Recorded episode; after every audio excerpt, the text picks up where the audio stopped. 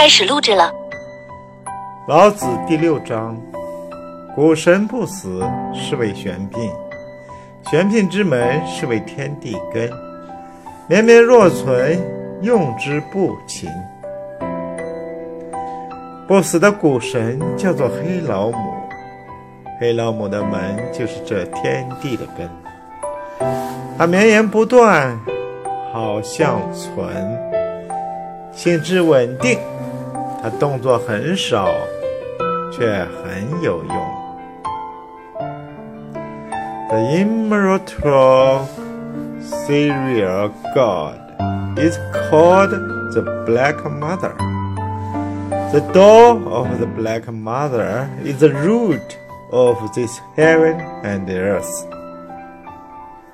It continues to seem to exist, stable in nature. It has little action, but very useful. 谷的意思呢，就是丰富的、生长的啊。不死呢，就是永生的啊。不死的谷神就是永生的谷神啊。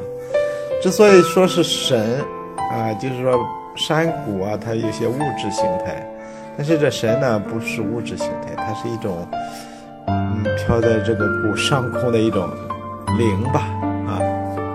就是这个谷为什么会长得这么茂盛啊？就是因为这个谷神的作用。谷神在这里是指的是道，大道啊。那么天地以谷神的门为这个根呢，就说明天地啊还是谷神即这个玄牝即黑老母的子女啊。黑老母有一个好孩子，还 有两个好孩子，一个男的称之为天，一个女的称之为母，称之为地啊。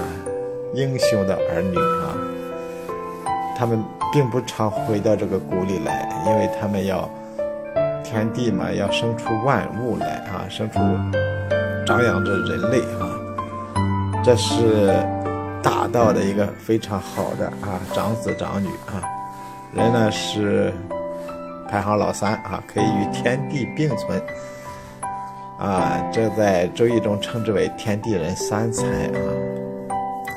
人呢，不是所有的人都能成为一个才了啊，那必须得有达到天和地那样的，那样的性质吧啊，才能称之为啊三才之一啊。